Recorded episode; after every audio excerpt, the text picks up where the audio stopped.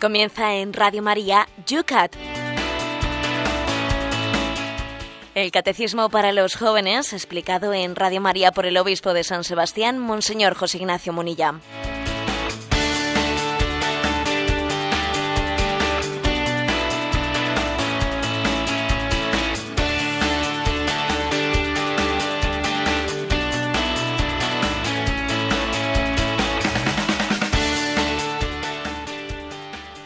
Muy buenos días a todos los amigos del Yucat. Una mañana más estrenamos una jornada preciosa en la cual el Señor nos regala un nuevo día, un nuevo día que queremos vivir a su servicio en la nueva evangelización.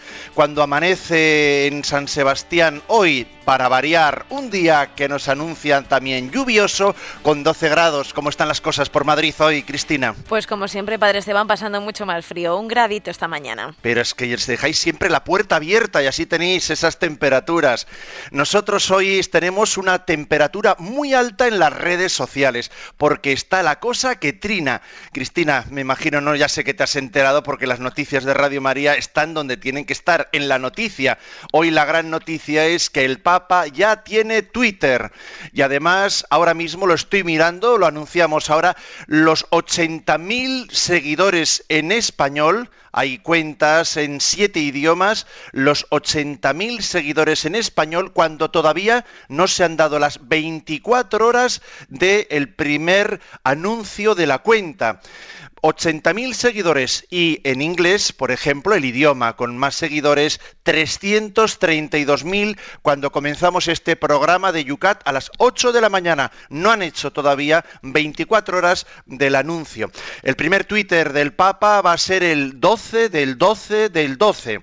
Es el día 12 de este mes 12 del año 2012 a las 12 del mediodía, el día de la Virgen de Guadalupe, la señora de Hispanoamérica, la que que lleva la buena noticia a la Madre, que en estas vísperas de la Inmaculada a todos nos invita también a comunicar buena noticia. Buenos días, José Ignacio. Buenos días y ciertamente pues es una una noticia muy ligada a esto que realizamos en Radio María. Es una noticia ligada a la comunicación. Ese 12 del 12 del 12 a las 12 del mediodía, que algunos quisieran interpretarlo en clave esotérica y pues sencillamente es es un recordatorio de que ella, la madre, está rodeada de las doce estrellas ¿eh? y que ella es la que fue receptora del gran anuncio, porque ella fue la que recibió el anuncio del ángel, ahora ella se convierte en la gran anunciadora. Y la iglesia, que, que le tiene a ella, a María, como imagen, como modelo, la iglesia se convierte en el gran altavoz, en la gran anunciadora del mensaje de Jesucristo. Por lo tanto, vamos a ello, ¿no? Nos unimos a ese Twitter del Santo Padre. El Evangelio se va a transmitir eh, a través de Twitter. Decía un conocido, un, sacerdote holandés conocido mío, lo decía en broma, pero el hombre está trabajando en ese proyecto, decía, parece que Jesucristo pensaba en Twitter cuando hablaba, porque es curioso ver que todas sus palabras, las palabras evangélicas, caben en 140 caracteres, decía él. Y el hombre está trabajando eh, en hacer pues, una formulación del Evangelio pues, a través de, Twitter. Con lo cual nos unimos al Santo Padre, estamos convencidos que es una herramienta más de evangelización, como decía el Santo Padre, eh, en evangelizando el continente digital. Porque ahora resulta que este mundo no tiene cinco continentes, tiene seis continentes. Y este continente digital, que por cierto tiene estaciones en los cinco continentes, bueno, pues también es objeto de hemos descubierto un mundo nuevo, igual que cuando los españoles, ¿no? Pues llegamos a América, entendimos que allí había un nuevo continente para evangelizar, bueno, pues de la mano de la Virgen de Guadalupe vamos a evangelizar el sexto continente y llevar a Cristo allí haciéndolo presente. Bueno, pues el obispo, le estoy viendo, acaba de lanzar un tuit invitando a todos, a todos los que seguís este programa de Yucat, un programa que por supuesto tiene como principal protagonistas a los más de un millón de oyentes que todas las mañanas nos acompañáis a través de la FM, de la radio, también muchísimos a través de Internet, pero tenemos una vocación especial, permitidnoslos para que a través de las redes sociales también seguir a todos los jóvenes que en estos mundos, en este, como nos decía, sexto continente digital, también a todos los que nos queréis seguir en esta hora de la mañana en el Yucat. Bueno, pues ya lo sabéis, RT a retuitear todos para que antes de estas 24 horas que cumplimos hoy al mediodía, sin duda alguna, Trend Topic va a batir todos los récords, el Papa Benedicto XVI, también en esta era digital, en estas nuevas maneras, nuevos métodos, con el ardor propio de la Iglesia Católica en las redes sociales. Buena noticia para todos. Nosotros hoy también la queremos compartir con todos vosotros, a través del Twitter, del Facebook, a través con el buen Evangelio que nuestro Señor nos ha regalado, un don para la Iglesia. También hoy en las redes sociales. Únete con nosotros a este tu programa. You.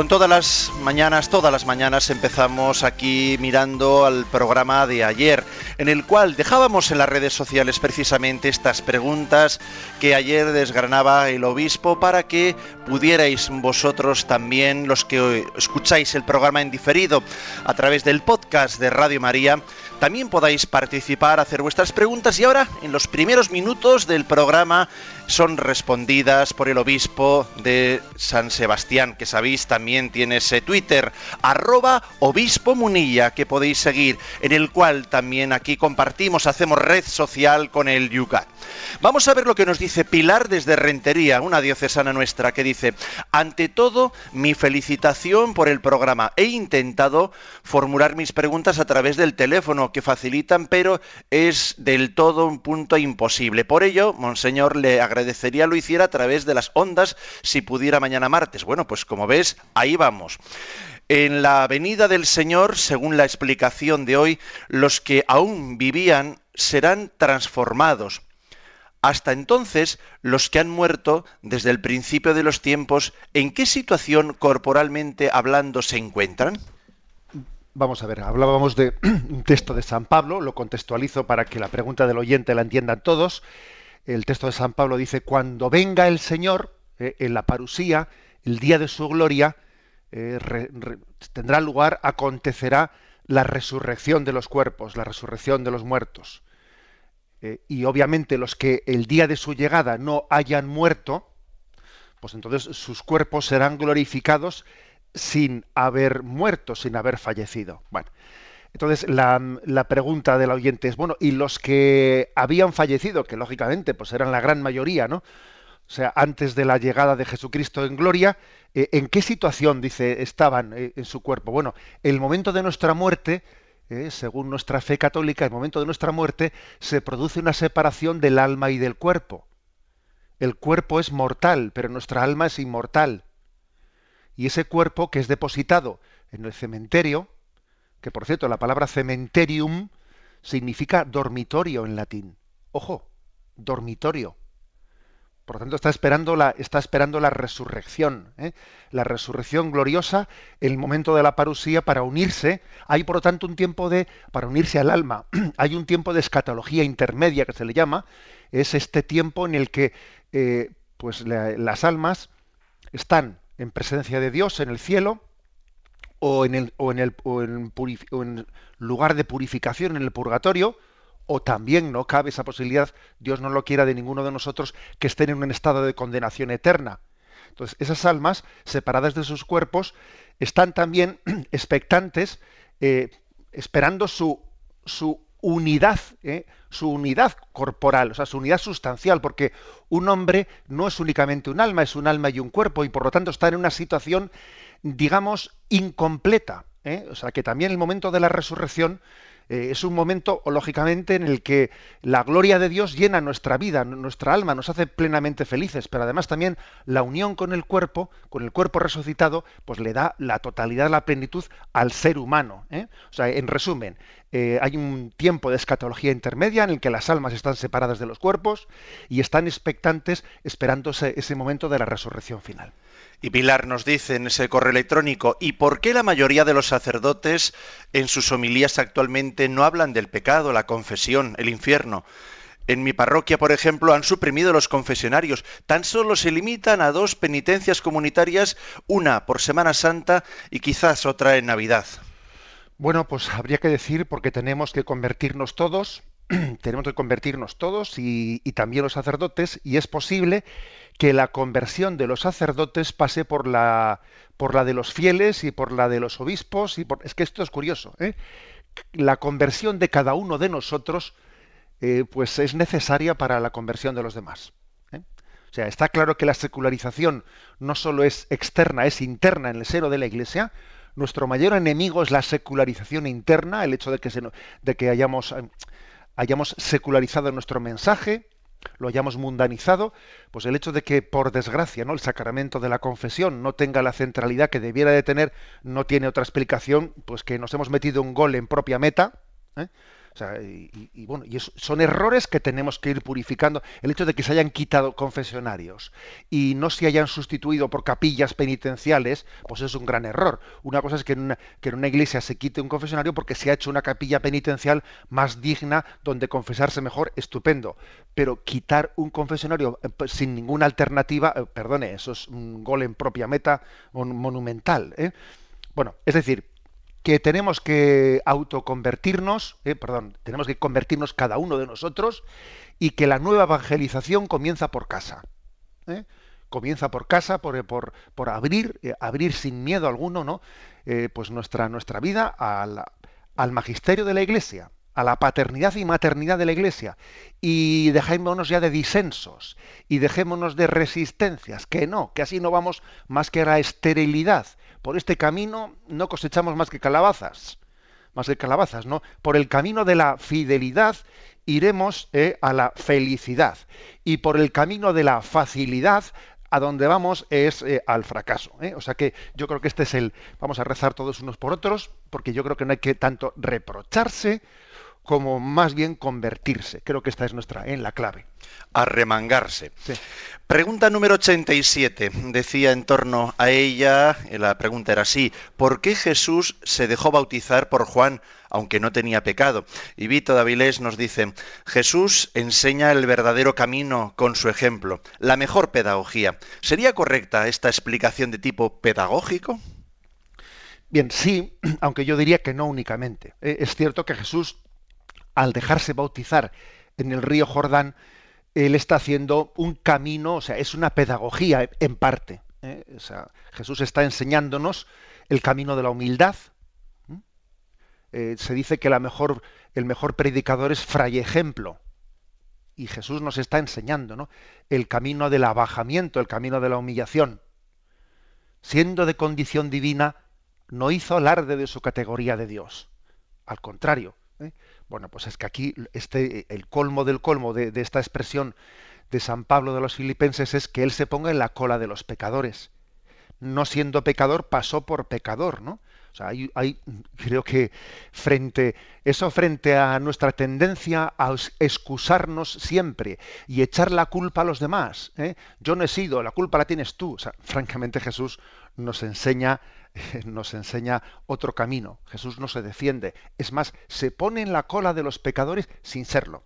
Bien, pero también decía que además de un aspecto pedagógico, hay también, digamos, un aspecto óntico, o sea, e, en sentido de que Jesús está, de alguna manera, en, en, en este episodio del bautismo del río Jordán, está adelantando, en cuanto a un signo, ¿no? Está adelantando lo que es la pasión. O sea, él, al introducirse en el agua, se está sumergiendo en el pecado del mundo. Y al salir de ella está también preanunciando la resurrección. ¿eh? Es Jesús que es enterrado en la tierra y renace de ella resucitado. ¿eh? Hay también un aspecto óntico, bueno, que es difícil, ¿no? Difícil por nuestra parte, pues entender, pero existe, ¿no? Como una unión misteriosa entre este episodio y el momento, o sea, el, acontecimiento pascual de la muerte y resurrección de Jesucristo.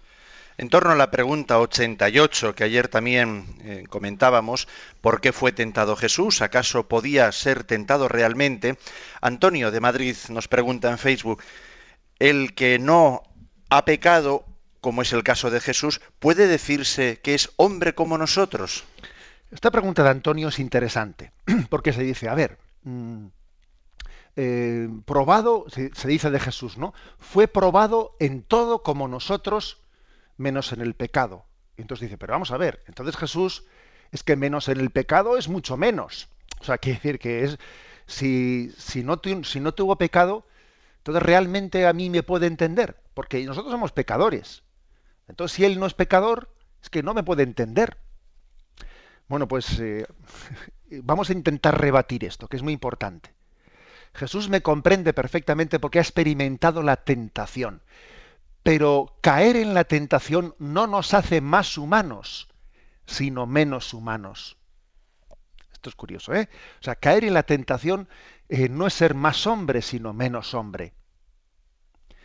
En realidad, eh, eh, los, un santo te comprende mucho mejor, te comprende mucho mejor un santo, porque sabe que él si no ha caído en algún pecado es por pura misericordia de Dios.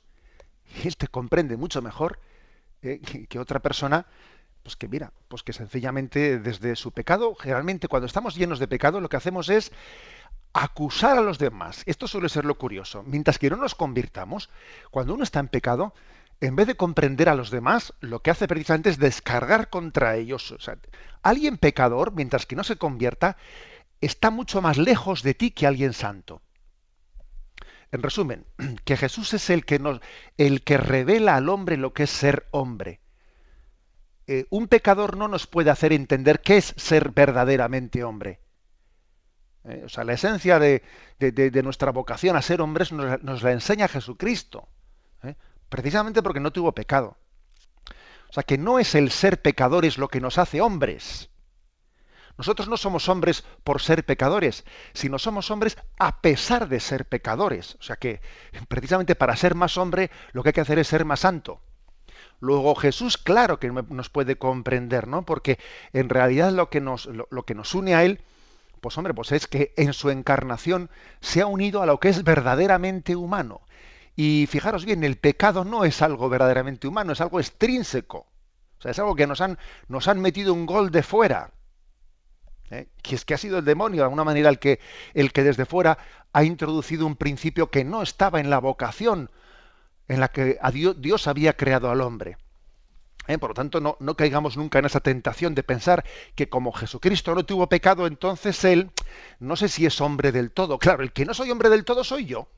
¿eh? O sea, esa es, esa es la clave.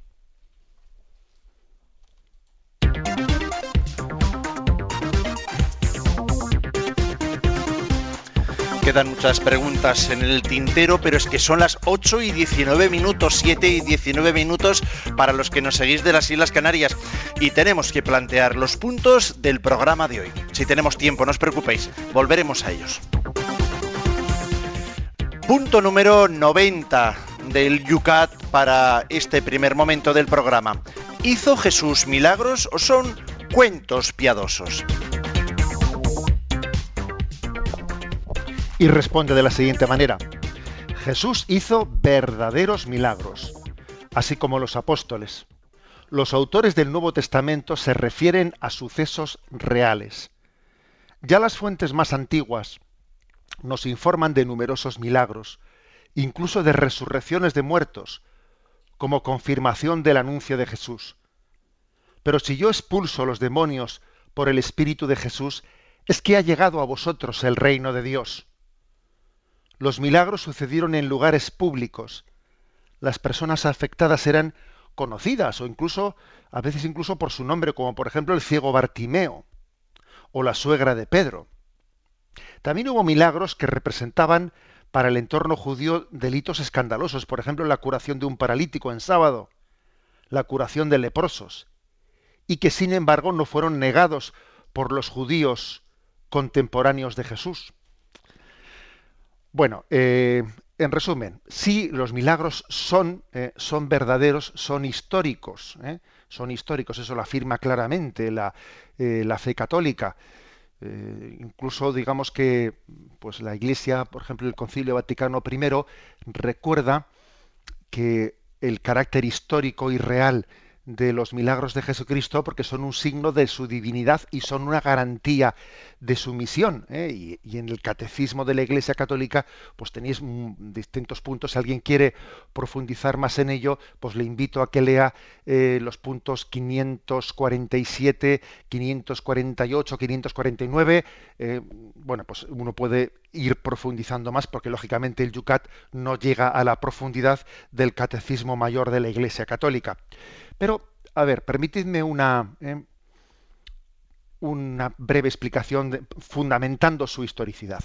Bueno, por una parte, parece lógico que Jesucristo, que tenía que testimoniar que Él es el Hijo enviado por el Padre, también Él tenía que realizar unos signos determinados para, para, para llamar a la fe.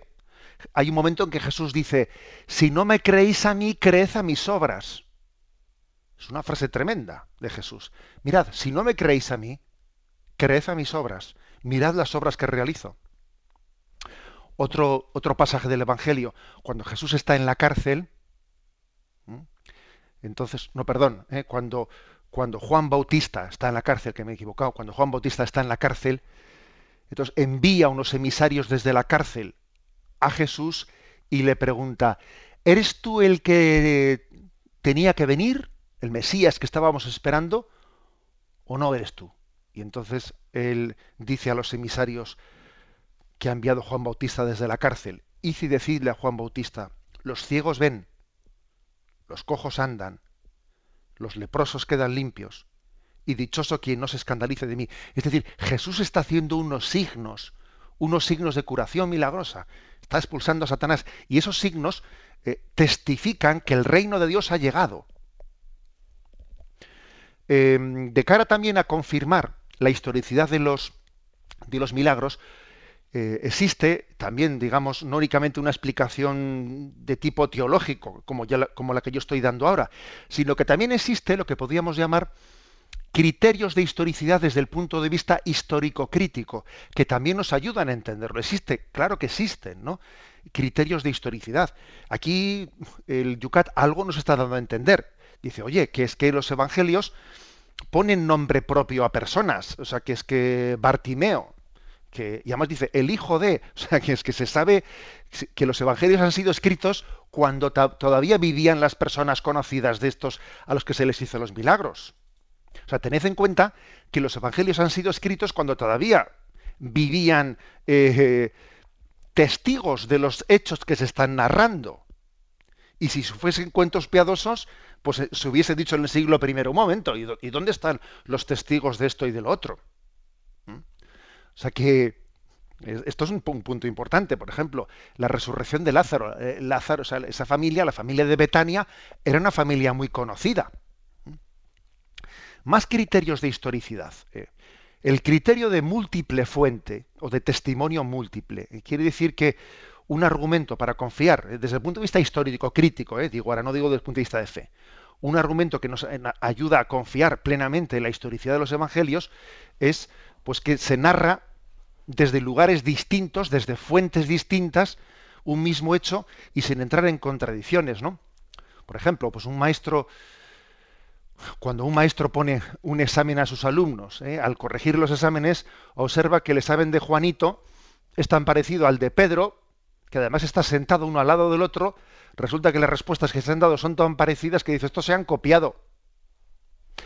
Si dos evangelios fuesen idénticos hasta el punto de que coincidiesen en los mínimos detalles, uno diría, no tienen una fuente múltiple, se han copiado el uno al otro. Pero es que vemos, es que vemos que teniendo fuentes distintas los evangelios y lugares distintos en los que han sido escritos, ¿eh? están contando un mismo hecho con estilos distintos y sin entrar en contradicciones. Es decir, convergen cada uno en los mismos hechos de Jesús, pero son independientes en la forma de contarlo. ¿eh? eso, esto es muy importante. es otro criterio de historicidad. El criterio de discontinuidad que se llama, que es muy importante. Por ejemplo, quiere decir que cuando un texto es explicado de forma que el protagonista no queda en buen lugar ante los que van a leer el texto, evidentemente tiene que ser histórico. ¿eh? Difícilmente alguien va a inventar un texto en el que él queda mal, eso no se nos ocurre. ¿eh? Si alguien inventa un texto, procura que le deje en buen lugar. Por ejemplo, cuando Pedro confiesa la divinidad, la divinidad de Jesús, tú eres el, Hijo de Dios, y Jesús le confirma la primacía de Pedro, tú eres Pedro, sobre esta piedra edificaré mi iglesia, ¿eh? Jesús anuncia su pasión y Pedro se escandaliza y entonces Jesús le reprende diciéndole, apártate de mí, Satanás. Bueno, evidentemente esa expresión tiene que ser histórica porque no se, le iba, no se iba a inventar San Marcos del primer papa de la iglesia, no se iba a inventar que Jesús le llamase apártate de mí, Satanás porque le dejaría en mal lugar al primer papa. Luego, obviamente, ese pasaje, y no solo esa frase, sino todo lo anterior es histórico. ¿eh? Otro ejemplo del criterio de discontinuidad para que lo entendamos. Jesús ha resucitado, ¿eh? el sepulcro está vacío y los evangelistas detallan el hecho de que fue un grupo de mujeres los primeros testigos de que Jesús había resucitado. Esto tiene que ser histórico por el criterio de discontinuidad, porque es que en el mundo judío el testimonio de una mujer no tenía valor. Si los apóstoles hubiesen querido inventarse la resurrección de Jesús, desde luego no se les hubiese ocurrido poner como testigos primeros a unas mujeres, porque entonces nadie les iba a creer. Desde luego, si los evangelios cuentan los apóstoles que los primeros testigos fueron un grupo de mujeres, desde luego es que tuvo que ser así, porque si no ellos, por Dios, puestos a inventarte, di que eres tú el que, le vistes primero, porque te estás tirando en cuanto a tu credibilidad delante de los judíos, te estás tirando piedras en en el propio tejado. Bien, eh, como veis, hay, muchos criterios de historicidad para apoyar la historicidad de los evangelios. No únicamente desde el punto de vista de la fe, sino también desde el punto de vista de razones internas. ¿eh? eh os he dicho el criterio de múltiple fuente, el criterio de discontinuidad, el criterio de explicación necesaria. Para quien quiera profundizar en esto, hubo un libro, un libro de Latourel. René Latourel, que fue, bueno, hace ya bastantes décadas, ¿eh? pero fue uno de los libros claves, ¿eh? pues en esa teología posconciliar, eh, en el que se hacía un esfuerzo de resumir y explicar los, los criterios de, historicidad. Pero bueno, esto lo digo un poco para los especialistas, porque, bueno, pues lógicamente ese es un libro, ese que digo de René Latourel, pues un poco ya en, un nivel de explicación dirigida a la formación teológica, de seminaristas, etcétera. Pero, en resumen, que tenemos argumentos no solo, ¿eh? no solo teológicos, no solo de que sabemos que la palabra de Dios es verdadera, que, que está revestida de autoridad, no solo porque sabemos que el Señor eh, es amor y es veraz y por lo tanto Él no nos engaña, no solo por eso, es que también hay criterios internos de historicidad. Eh, es que, es que los evangelios los evangelios no serán una biografía, pero sí que están ¿eh? anunciando la buena nueva partiendo de unos acontecimientos históricos. Y, por ejemplo, a ver, otro detalle, ¿no? Para que nos entendamos. ¿Cómo se explica que en las tumbas de los primeros cristianos, así como nosotros, como nosotros solemos poner una cruz, ¿no? En las tumbas, que los primeros cristianos adornasen, adornasen sus tumbas con figuras de panes y peces, haciendo referencia a la multiplicación de los panes y de los peces. Oye, ¿qué aconteció allí? ¿Qué aconteció allí que tuviese tal impacto que a partir de aquel momento aquellas personas que habían vivido aquel momento en su, en su fallecimiento pusiesen en las tumbas, eh, las adornasen con signos de panes y peces? Oiga, ¿no será que ese acontecimiento que se narra de la multiplicación de los panes y los peces sencillamente fue histórico y tuvo tal grado de influencia. Porque fíjate que, que, cambiar nuestras costumbres mortuorias, eso son palabras mayores. O sea, qué grado de influencia tuvo, de impacto, ¿no? Aquel, aquel acontecimiento que los cristianos pasaron a enterrar a, los suyos pues con, el signo del pan y los peces. Bueno, eh, todo esto, que sepáis ¿no? que existe esta, esta, digamos, rama de la ciencia, del estudio histórico crítico de los criterios de historicidad de los evangelios y que todos ellos, pues todos ellos dan una gran fiabilidad ¿no? a la historicidad de los evangelios y también en concreto a la historicidad de los milagros que Jesucristo realizó. 8 y 30 minutos, 7 y 30 minutos en las Islas Canarias.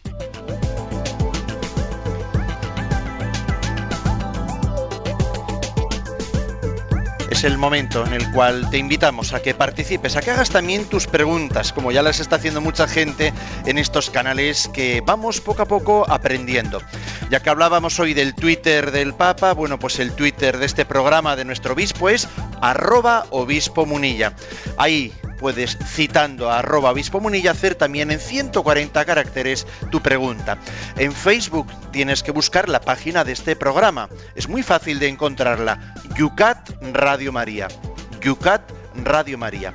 También el correo electrónico está permanentemente abierto. yucat arroba Y hoy Cristina atiende también el 91 153 85 50. Pero vamos con el temazo musical que siempre queremos presentaros al mitad del programa, que nos valga de relax, también de una sonrisa. Hoy nos llega, seguro que todos conocéis el programa que los viernes a las 11 de la noche tiene Radio María, el programa de la pastoral penitenciaria. Bueno, pues ahí tenemos a un padre mercedario, el padre Carot, que nos, en su trabajo cotidiano, bueno, pues nos lo hace radiofónico, el testimonio de la vida de la iglesia en las prisiones. Bueno, pues desde la prisión de Panamá de, de la mano de otro también fraile eh, de esa misma congregación, Fray Richard, nos llega esta canción. Desde adentro, desde el cementerio de los vivos, donde más fuerte sobrevive, experiencia mata tiempo. Quiero mandar un respeto máximo desde prisión, desde la cárcel Panajuru, Panamá, 507. La verdadera justicia no es la que castiga, sino la que rehabilita. Big respect.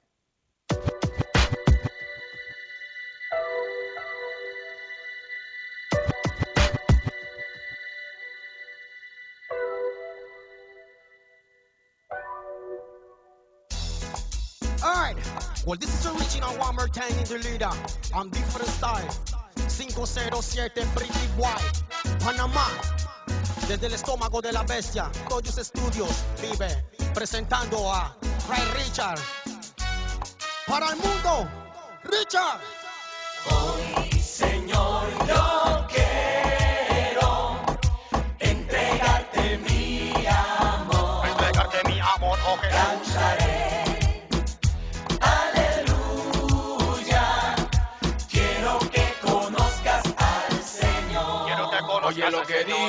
Eras una vez una vida perdida que te encontró para siempre la salida. Amores de verano, sexo sin control, una vida incoherente, una eterna perdición. Ese fuego de amor vivo, esa llama del eterno. Quiero, Señor, que me quemes por dentro, sentir, vivir, gritar de contento. No soy feliz porque te llevo aquí dentro.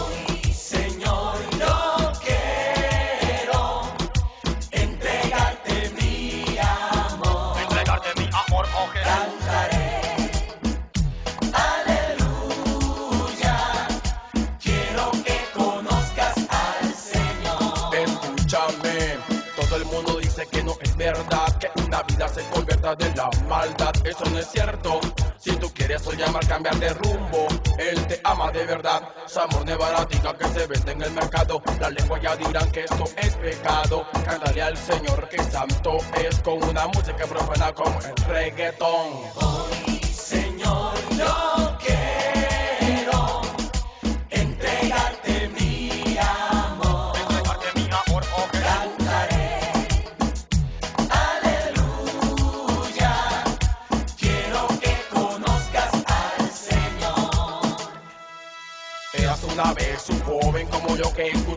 Canción que le tocó el corazón. Bailó, brinco y se entregó al Señor. Bebió de la fuente de la eterna salvación. En sus manos todos somos una historia de amor.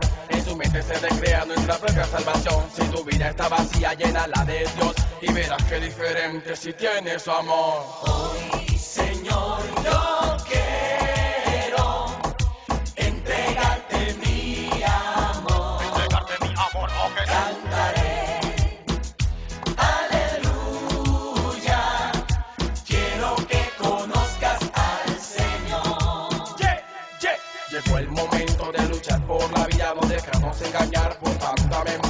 más droga, dictadura, consumo y perdición. Nuestra vida está metida en el destino de Dios. Señor, aquí me tiene, mírame con tu amor. De mi vida se desprende esta linda canción. Amor sin fronteras, te quiero dar de veras. Te lo digo en reggaeton porque esta música es buena.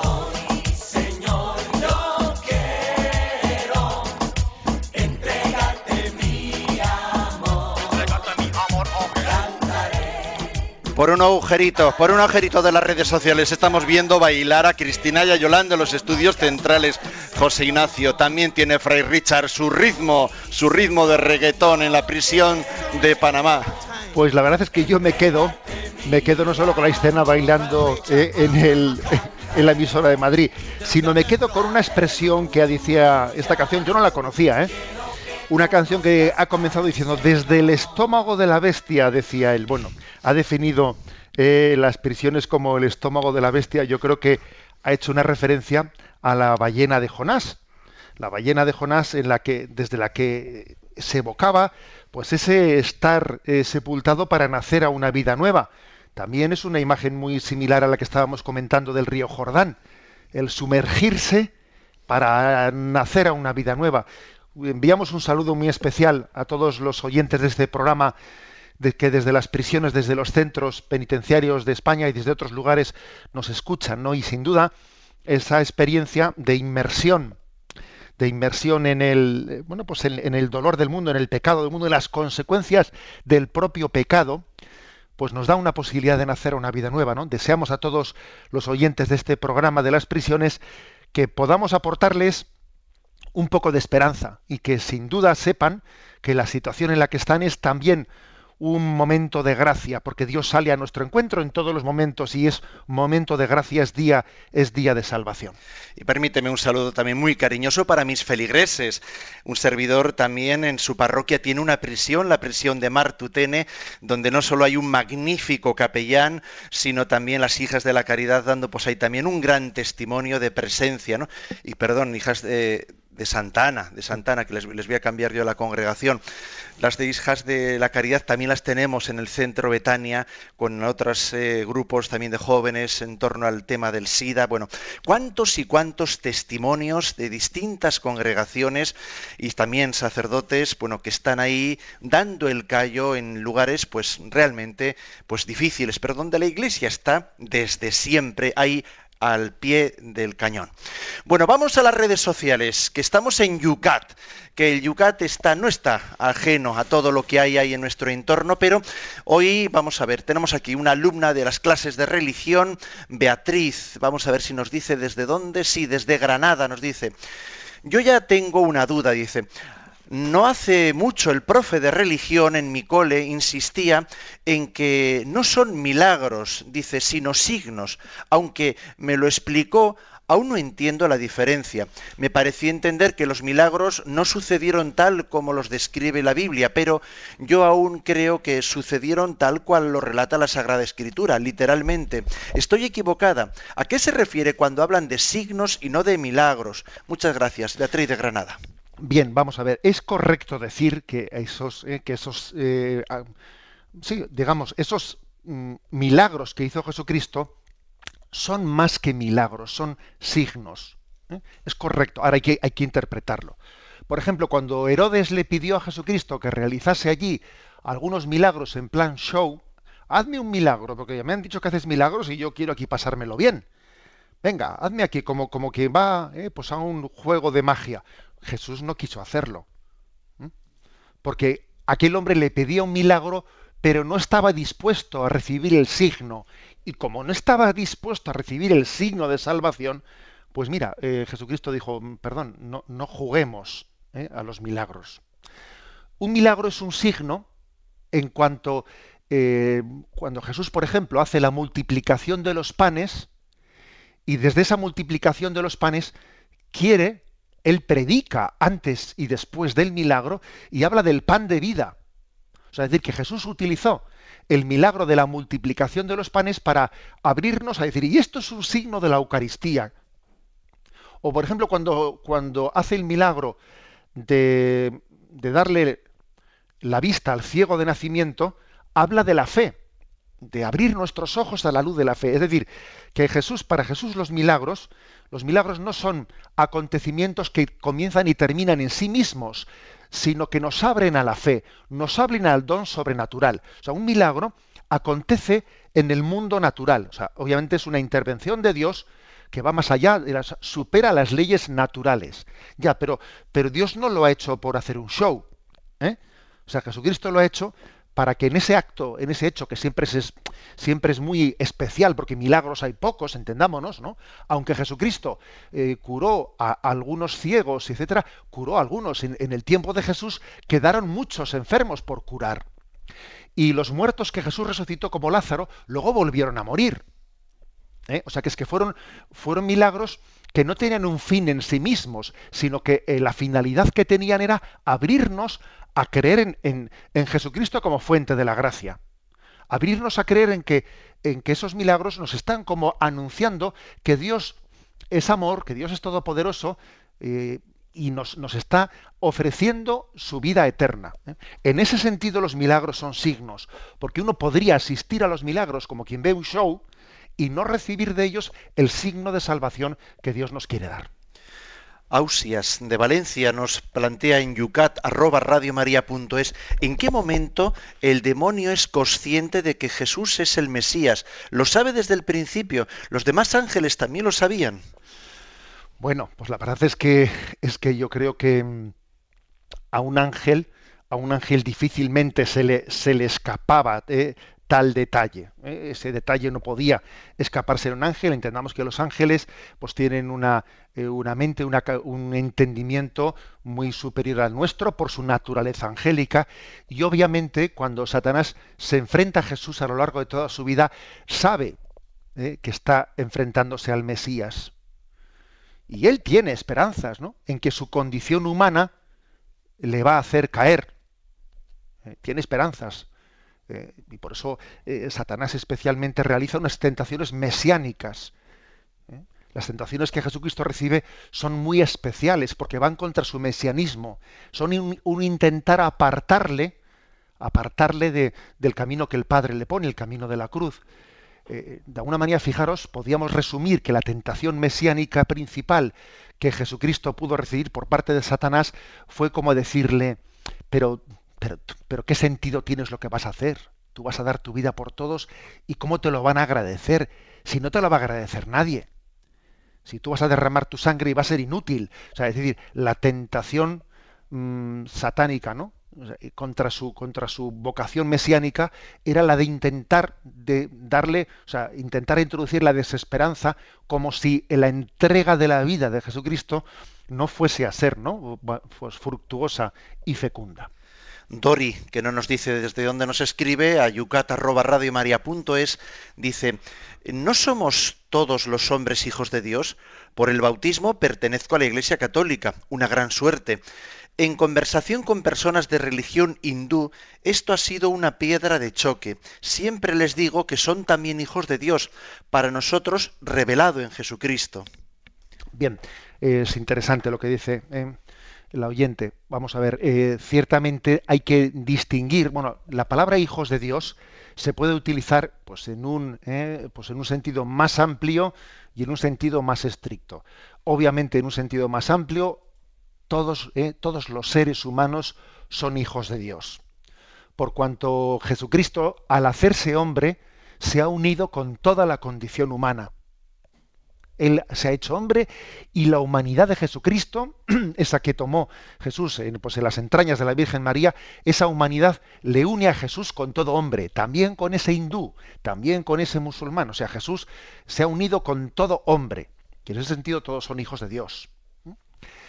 Pero también es cierto que en un sentido más estricto de la palabra, en el sentido de, de tener una unión con Jesucristo sacramental, ¿eh? sacramental que nos une a Él, eh, haciendo participar eh, pues, mm, pues de una manera eh, pues muy superior, no únicamente en virtud de esa encarnación, sino en virtud de la gracia de asociarnos sacramentalmente a la vida interna que Cristo tiene en su relación con el Padre, bueno, pues eso ya es el bautismo quien nos lo da.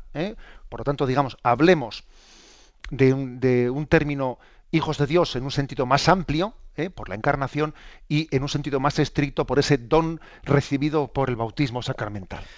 Alex en Facebook nos plantea eh, si había alguna condición para que Jesús realizara milagros y también hace una segunda pregunta, ¿por qué los milagros a unos sí y a otros no? Vamos a ver, eh, interesante, ¿no? Eh, Jesús dice en alguna ocasión en los evangelios que se haga según tu fe, alguien que le pide un milagro, que se haga según tu fe. O sea que sí que existía, o sea, Jesús quería que los milagros no solo suscitasen la fe, en quien lo había recibido, sino que también estuviesen, digamos, un poco arrancados por la fe. O sea, la, la fe arranca, entre comillas, arranca, ¿no? La fe arranca el milagro a Jesucristo y el, y el milagro aumenta la fe. ¿eh? Es como ¿eh? la pescadilla que se muerde la cola. A Jesús se le pide el milagro con fe, pero al mismo tiempo el milagro de Jesucristo aumenta la fe. ¿eh? Y la segunda pregunta que dice el oyente, bueno, y, ay, perdón que se me ha ido el santo al cielo, la, ¿Por qué a unos sí y a otros ah, no? Sí, sí, sí, perdón, eso es. ¿Por qué a unos sí y a otros no? Bueno, vamos a ver, nosotros no tenemos que pedirle al Señor ningún tipo de, eh, de explicaciones. ¿eh? A ver, eh, Él sabe más. Entre otras cosas, cuando el Señor hace un milagro con una persona, no lo hace solo para Él, lo hace para los demás también. ¿eh? O sea, es decir, fíjate, dice, vete y preséntate a los sacerdotes. Jesús quiere también, es consciente de que este, este don que esta persona ha recibido sea, vaya y se presente ¿no? ante los sacerdotes en el templo de Israel o actualmente en la iglesia también. ¿no? O sea, los dones de Dios son dones para todos y yo no puedo apropiarme de ellos, ¿no? como si fuesen propiedad privada mía.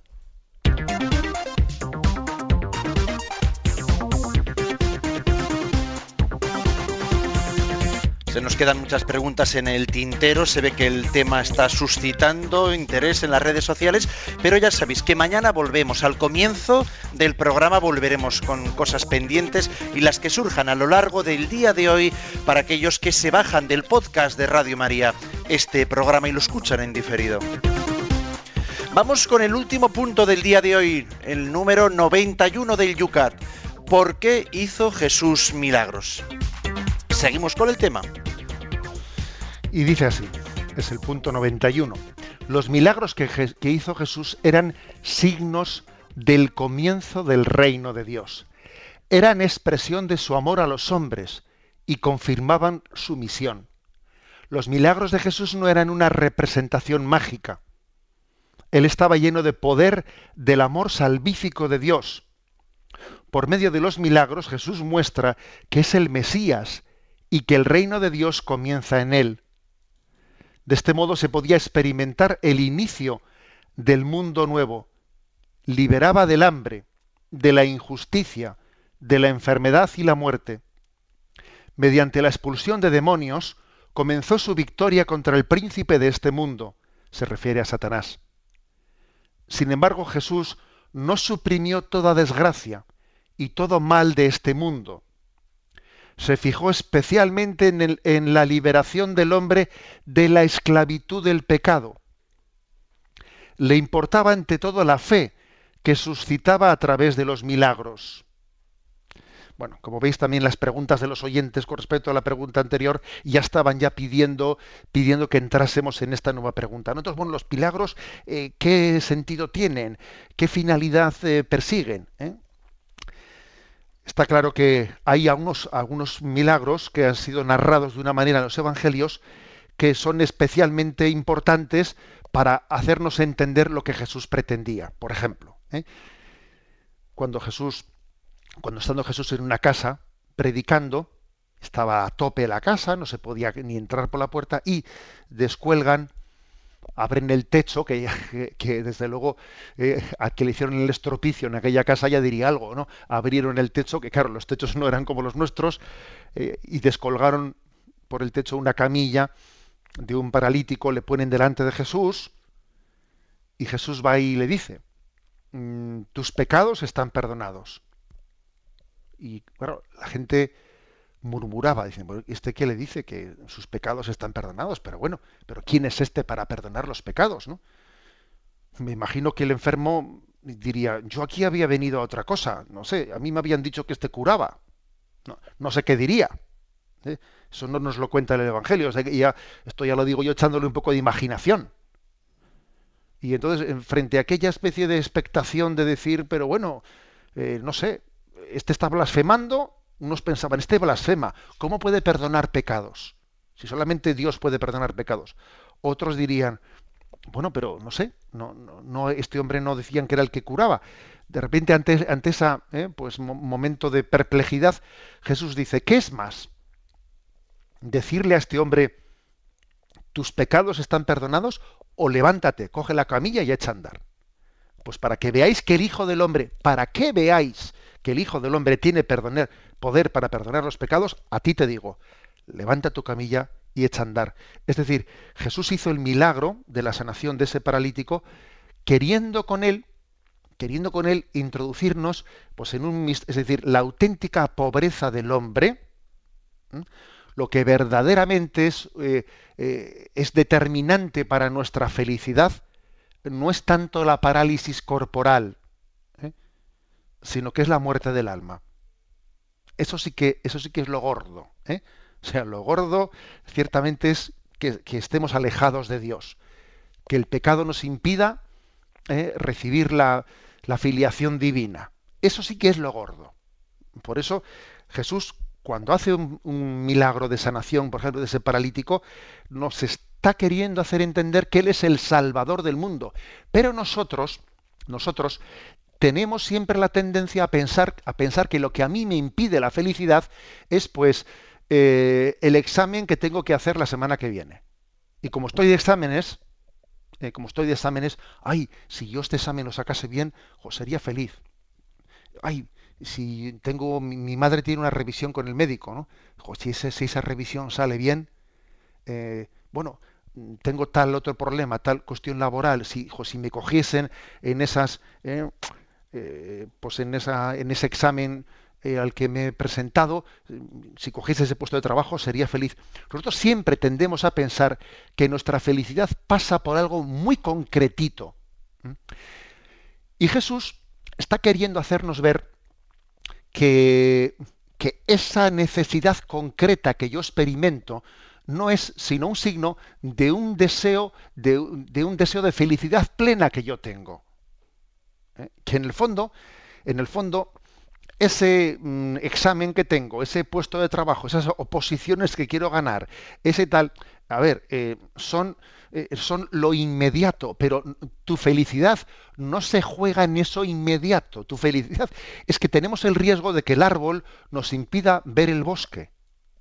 Somos así, somos limitaditos. ¿eh? Claro, y nos ponen un árbol delante nuestro y no vemos más que el árbol, no vemos el bosque. Entonces lo que vengo es, lo que veo es que tengo un examen dentro de dos semanas. Lo que veo es que tengo una operación y a ver si me quedo cojeando o me quedo sin cojear. Lo que veo es que a ver si me dicen que el, eh, que el cáncer era maligno o no era maligno. Lo que veo es que a ver si gano la posición o no gano la posición. O sea, pero es que no nos engañemos. No nos engañemos. Gane o no gane la oposición. ¿Eh? me quede o no me quede cojeando, etcétera, etcétera, es que la pregunta clave y definitiva de mi vida eh, y de mi vida es otra.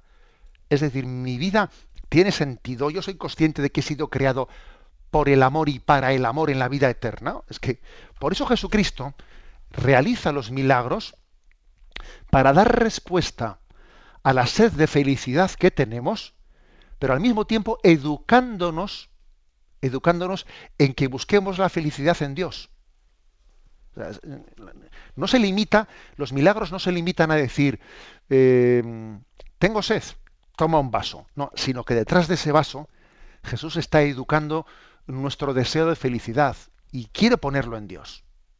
Y quiere que sea Dios Padre, ¿no? El que, el que pueda, el que pueda plenamente satisfacerlo. Esta es, ¿no? La explicación de por qué Jesús hizo milagros, porque es misericordioso, porque nos ama, porque sufre con nuestros sufrimientos, pero al mismo tiempo porque quiere educarnos y quiere que entendamos que solamente Dios es la fuente de gracia que nos puede hacer plenamente felices.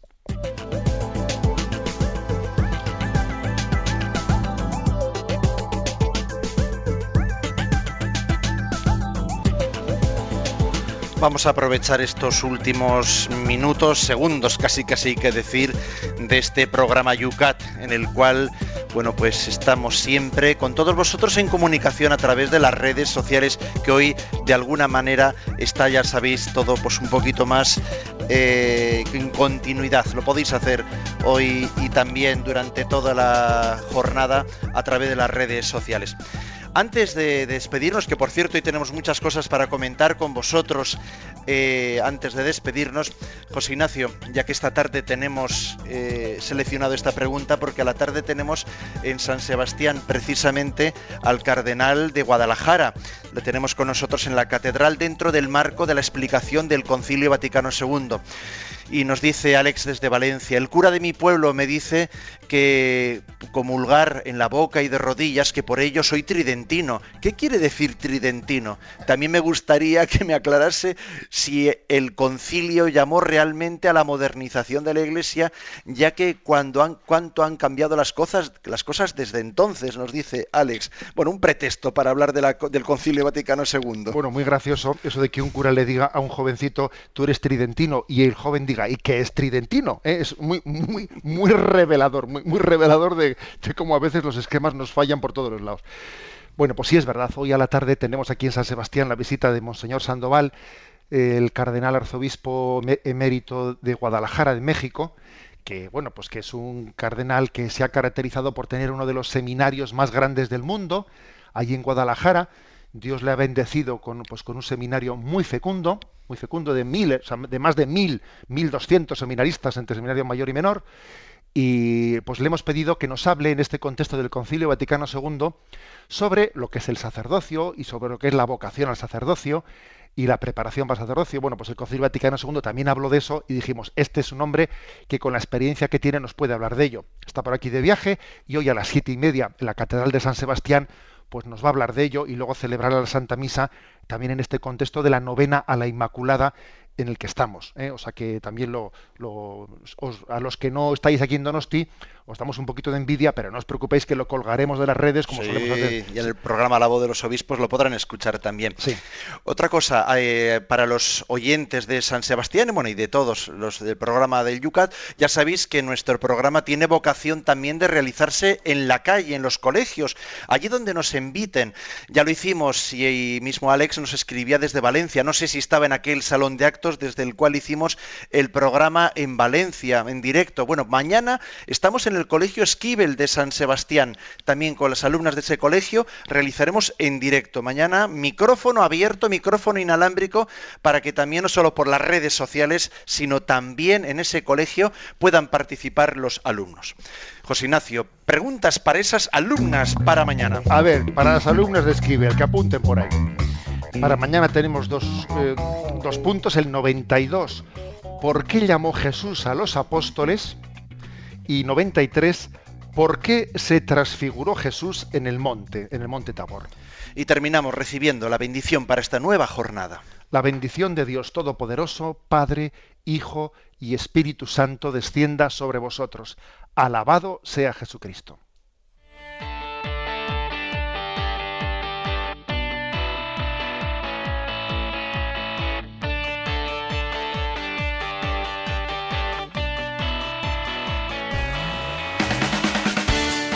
Finaliza en Radio María Yucat, el catecismo para los jóvenes explicado en Radio María por el obispo de San Sebastián, Monseñor José Ignacio Monilla.